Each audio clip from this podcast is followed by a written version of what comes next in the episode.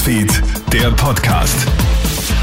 Mit dem Cappuccino und dem frischen Brötchen startest du heute gemütlich in deinen Samstag, in dein Weekend.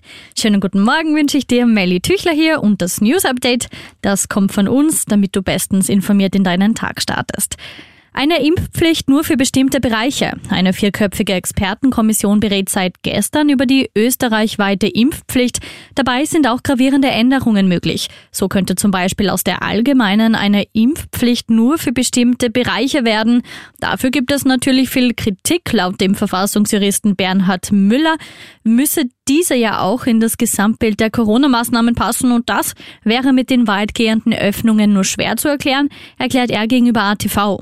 Ob wirklich alle am Mittwoch angekündigten Lockerungen ab März kommen, ist aber noch nicht sicher. Bundeskanzler Karl Nehammer kündigt gestern nämlich an, dass die Öffnungsschritte neu bewertet werden könnten, falls die Corona-Patientinnen und Patienten in den Spitälern wieder steigen. Stürmen ungeimpfte heute die Lokale. Es ist ein Freudentag für die etwa 2,7 Millionen Menschen in Österreich ohne gültigem Impfzertifikat. Ab heute dürfen auch sie mit einem negativen Test wieder zum Lieblingswirten oder ins Hotel. Die 2G-Regel wird zur 3G-Regel. Nur Wien ist strenger und bleibt bei 2G. Die Sperrstunde wird nach hinten verschoben und gilt ab 24 Uhr. Bildungsminister Martin Polaschek ist positiv auf das Coronavirus getestet worden. Das wird gerade bekannt. Er habe keine Symptome und arbeite in den kommenden Tagen im Homeoffice. Polaschek sei dreimal geimpft. Und keine Entspannung gibt's in der Ukraine-Krise. Gestern schiebt erneut jede Seite der jeweils anderen die Schuld für die Lage zu.